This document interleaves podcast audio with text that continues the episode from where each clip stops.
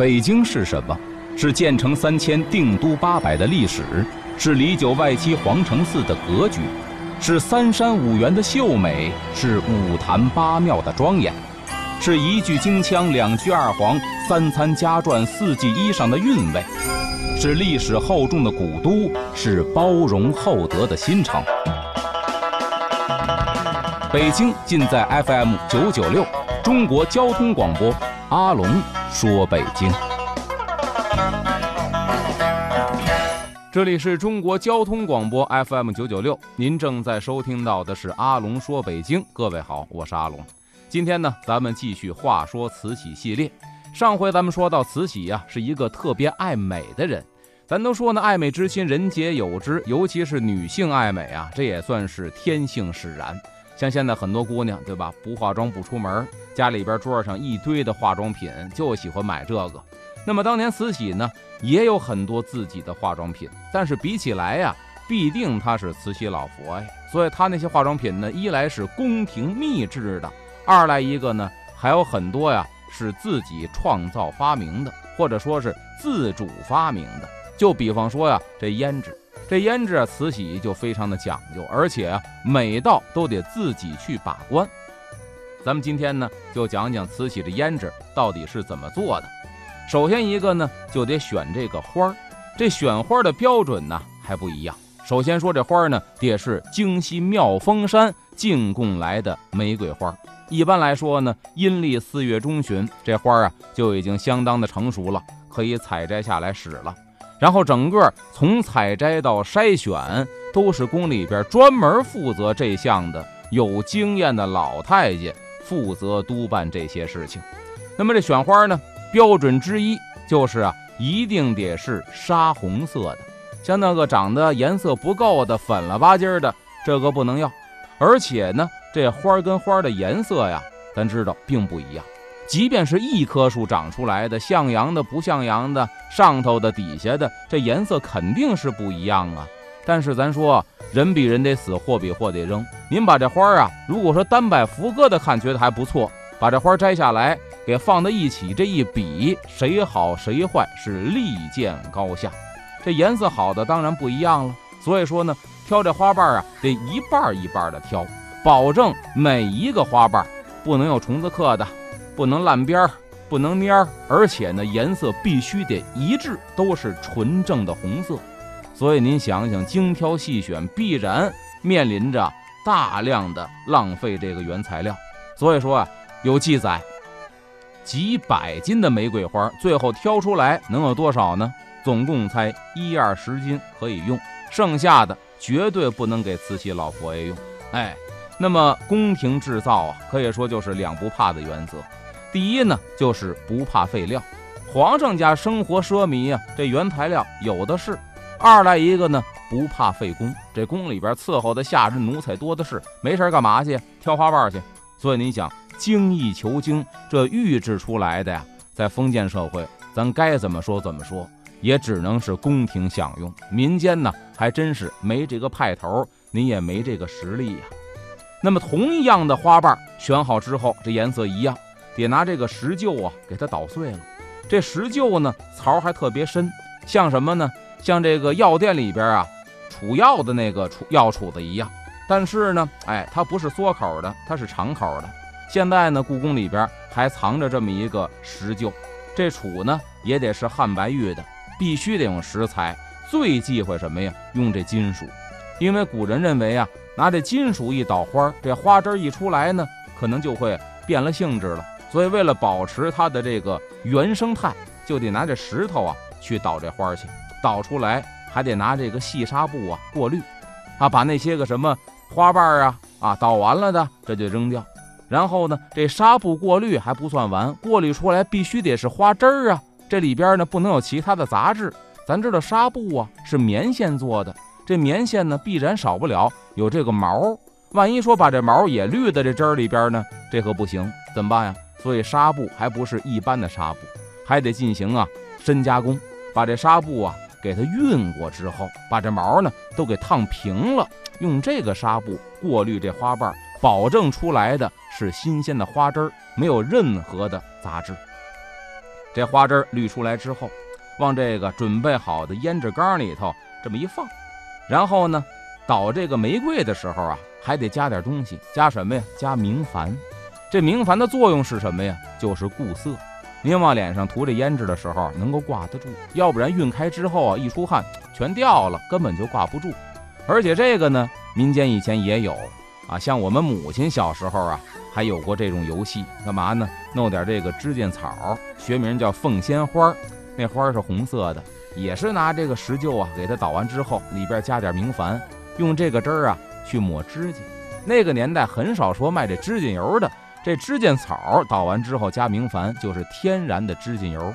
可能很多五六十岁的这些个女同志啊，小时候都玩过这个东西。那么宫廷里边做的胭脂呢，也得加这明矾，为的也是固色。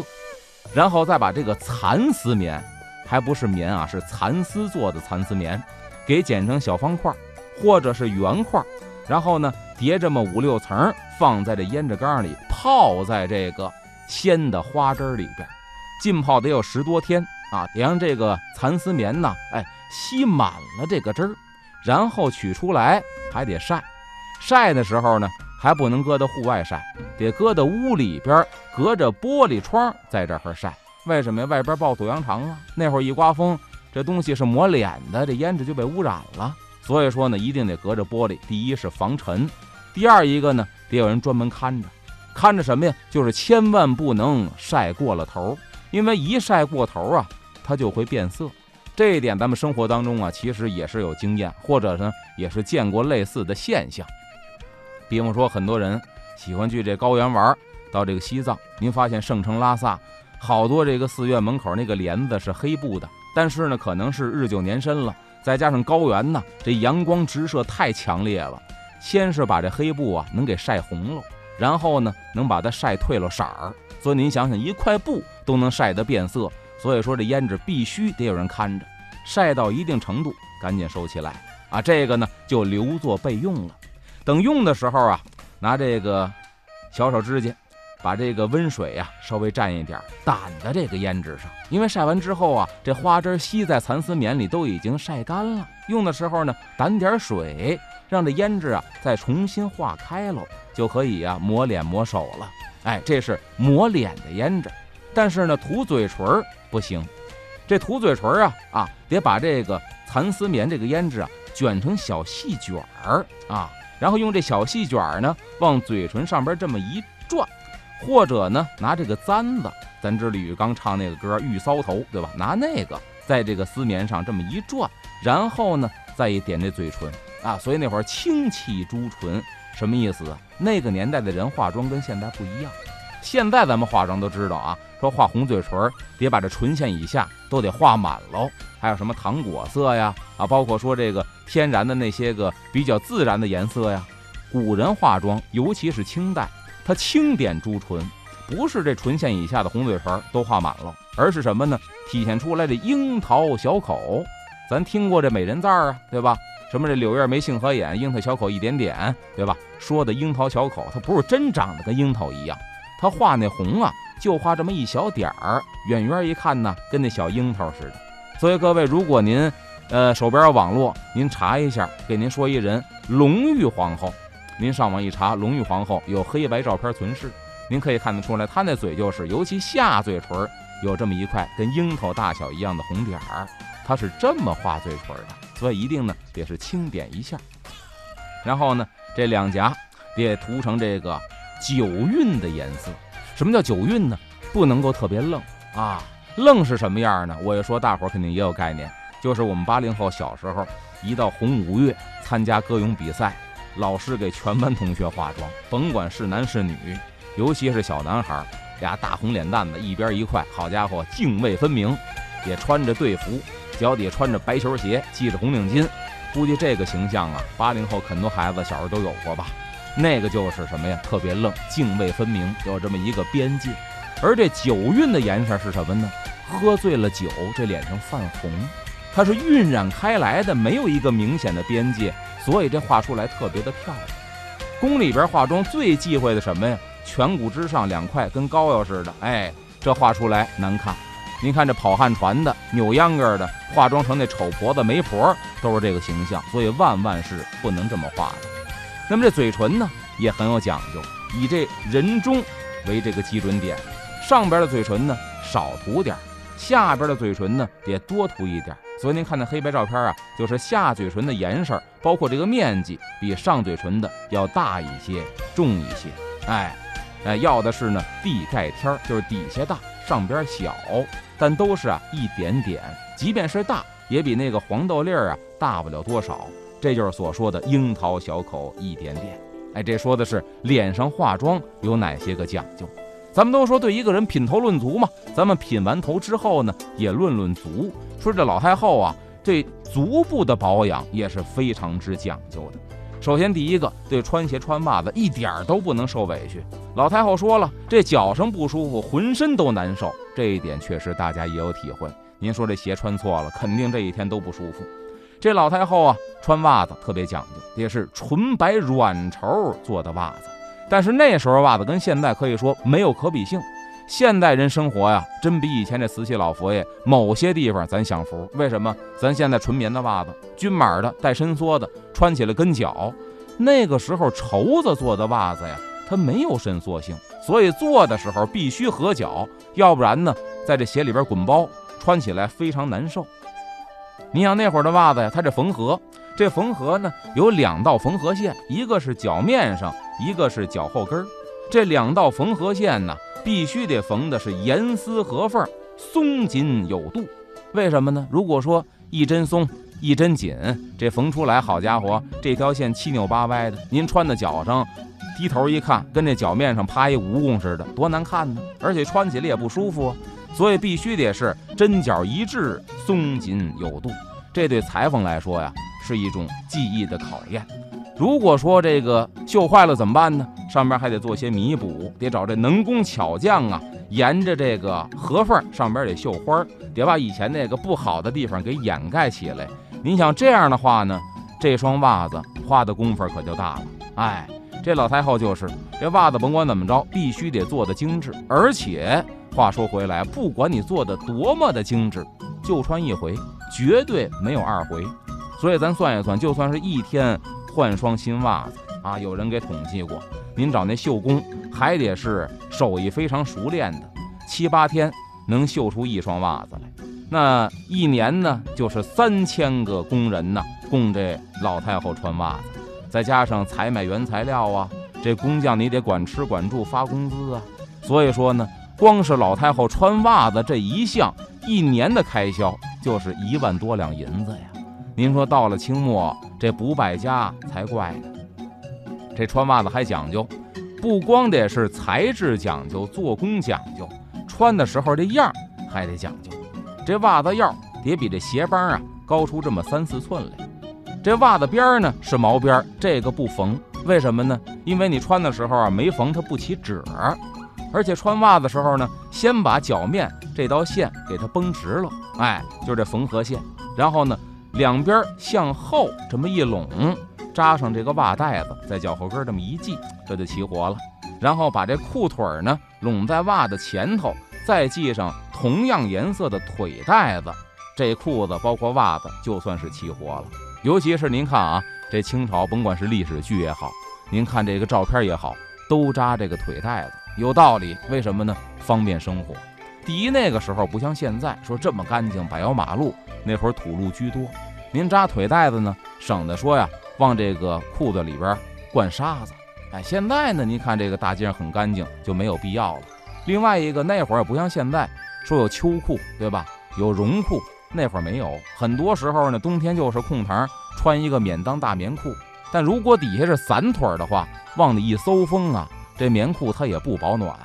您必须呢把这口扎上，这裤子里边才保暖。所以呢，一是防尘，二是保暖。那会儿甭管是皇家还是老百姓穿裤子，都讲究得绑这个腿带子。那说完了这个袜子呢，咱们再说说这老太后这洗脚也特别的讲究，必须得是侍寝的人伺候着老太后洗脚，这一步一步怎么完成？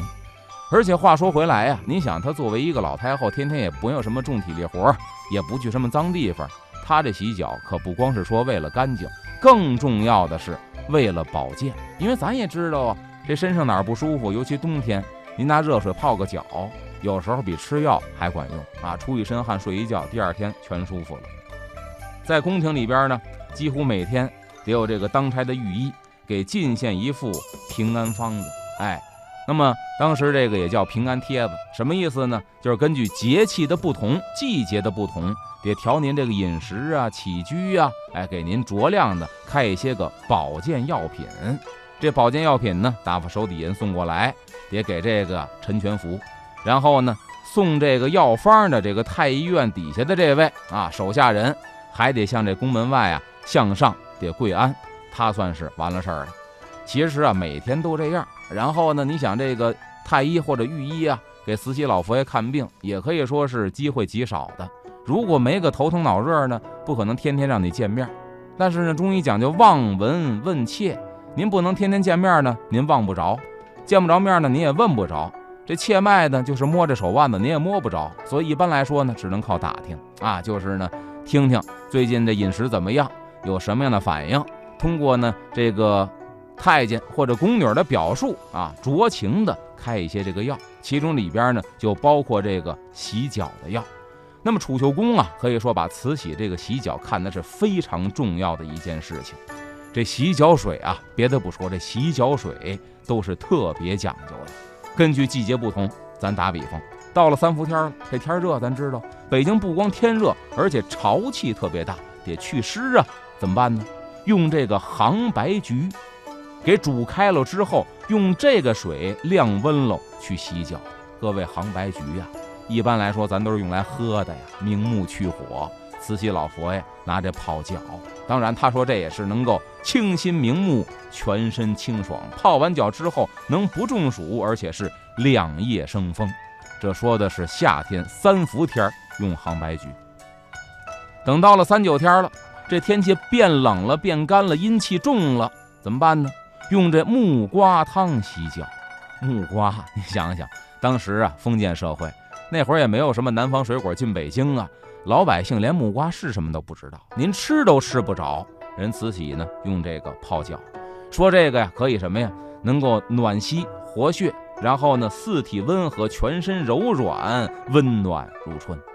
当然了，得根据这个四时的变化，天气的阴晴，这个药量还得酌情的加一些，减一些。这可以算是啊，这太医院伺候老佛爷的一个日常必须达到的标准啊，得让老佛爷呢能够达到强身健体的目的，这也算是太医院呢一个非常重要的差事。再比方说，您说这盛夏三伏天正热呢，这老太后有点什么呀？脾胃不和，食欲不振了。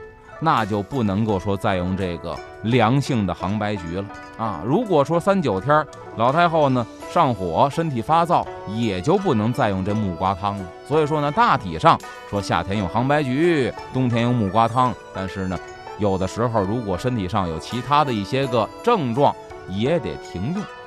这是说的老太后洗脚的这个水，咱再说这个器皿，那也不得了。你想咱一般家里泡脚用什么盆呢？塑料盆。用个什么这个铝盆，对吧？讲究点的，现在有卖那个什么木盆的。那老太后用的什么盆呢？银盆洗脚。当然，咱说这银盆啊，它不是说纯银打造的，因为咱都知道，纯银打造的盆呢，第一是沉，第二它是金属，它不隔热，所以随时随地啊，这水就会凉了。它是拿这个大银皮呀给裁好了之后，拿这个铆钉铆，中间是木胎。换句话说呢，就是木盆外边包了一层银，而且呢，这边得卷出来，底儿是平的，呈斗状。这银盆呢，比普通的盆底深，为什么呀？泡脚方便，把脚踝都能泡进去。水搁的多，它散热也慢，这是精心设计的。不光是这个，据说这银盆呢还可以防毒，但是这一点咱不理解，为什么这洗脚水不是喝的，你用它防什么毒？对吧？咱说拿这银针去试这食品还可以理解。用这银盆装洗脚水防毒，确实不太理解。那么它讲究外边是银盆呢，对吧？这是一个高贵的体现。里边是木胎，这木胎呢不容易散热，而且呢这个重量又轻，这又适合呀给这水保温。这边儿呢卷出来干嘛呀？还可以放这腿肚子。这底儿是平的，放地下它稳当。这斗是深的呢，连脚带脚踝一块儿就泡了。哎，每天洗脚，老太后这样的盆得用两个，一个呢放那药水熬好了之后啊，给晾温了；另外一个呢得放这清水。先拿这药水泡脚，泡舒服之后抬出来，得放到清水里边接着泡，这才算完事儿。而且啊，伺候这个老太后洗脚啊，专门有四个贴身的丫头，洗脚的是两个呀，洗澡的是这个四个。所以平时洗脚呢，就俩丫头在这儿管着啊，一个是帮着搓脚，拿这热毛巾呢敷膝盖，还有呢帮着搓这个脚心的涌泉穴，哎，就跟现在咱说的足底按摩一样，这是一套的活儿。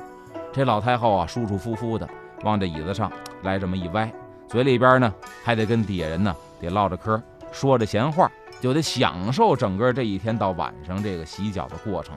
这也可以说啊，是慈禧老佛爷一天当中最舒服、最自在的时候。所以这会儿如果当差当好了，保不齐就有意外的赏赐。